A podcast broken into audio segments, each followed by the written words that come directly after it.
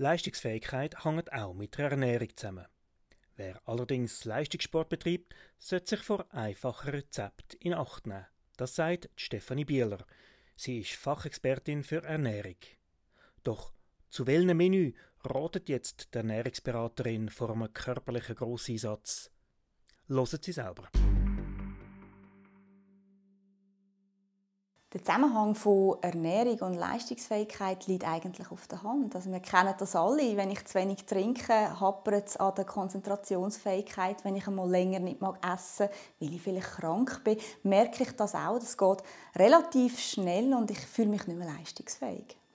Zum körperlich Leistung erbringen ist sicher Basis ja, so langweilig wie es tönt, eine ausgewogene Ernährung, die genug Energie liefert und aber auch genug Bausteine, sprich Protein, äh, Vitamin, Mineralstoff, damit mein Körper grundsätzlich das Daily Business mag tragen und dann aber auch noch sportlich kann Leistung erbringen kann. Es braucht vor allem ein bisschen etwas. Es braucht ein bisschen äh, von den Stärkeprodukten. Es braucht ein bisschen Eiweißlieferant, seien die pflanzlich oder seien die tierisch. Es braucht Früchte und Gemüse und natürlich auch Fett und Öl. Die Ernährung vor einem Wettkampf ist noch einmal ähm, eine spezielle Situation. Also da spielt sicher eine Rolle, was ist es überhaupt für eine Sportart, wie lang geht der Wettkampf. Und da lohnt es sich wirklich, dass man speziell mit einem Ernährungsspezialist die Situation individuell anschaut. Ganz allgemeingültige Empfehlungen zu geben, die für alle Sportarten, für alle Athleten würde, würden passen, das ist so nicht möglich.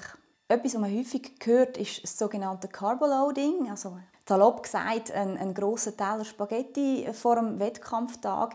Carboloading geht aber viel, viel weiter. Also das heißt, man reduziert Trainingseinheiten reduzieren und es ist nicht gemacht allein mit dem Znacht. Also man redet hier von sehr, sehr grossen Mengen Kohlenhydrat, die weit weg sind von, von den Empfehlungen von einer ausgewogenen Ernährung über den ganzen Tag verteilt. Also es ist wirklich ganz eine spezielle Situation. Carboloading ist etwas, wo, wenn überhaupt, dann im Ausdauersportbereich ab Wettkampf von anderthalb Stunden sinnvoll ist. Vorher ist es sicher etwas, das weniger Sinn macht.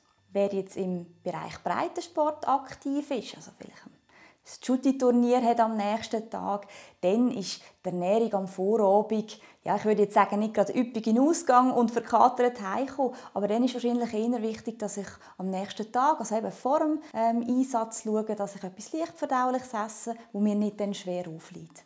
Wenn ich jetzt mit einem Spezialist äh, meine individuelle Situation anschaue, anpasst auf meine Trainingseinheiten, Vorbereitung, dann ist aber nachher genauso das Thema, wie ernähre ich mich denn im Wettkampf und die Regeneration. Also die Regeneration ist ähm, ja, nach dem Wettkampf ist vor dem Wettkampf. Also das ist immer auch das Thema. Also so eine, so eine Beratung in diesem Bereich ist sehr, sehr umfassend. Der Podcast ist Ihnen präsentiert worden von Atupri, Ihrem Gesundheitsversicherer www.atupri.ch.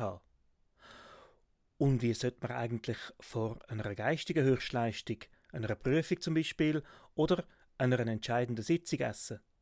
Erfahren Sie das in unserem nächsten Podcast mit der Fachexpertin von der Schweizerischen Gesellschaft für Ernährung, Stefanie Bieler.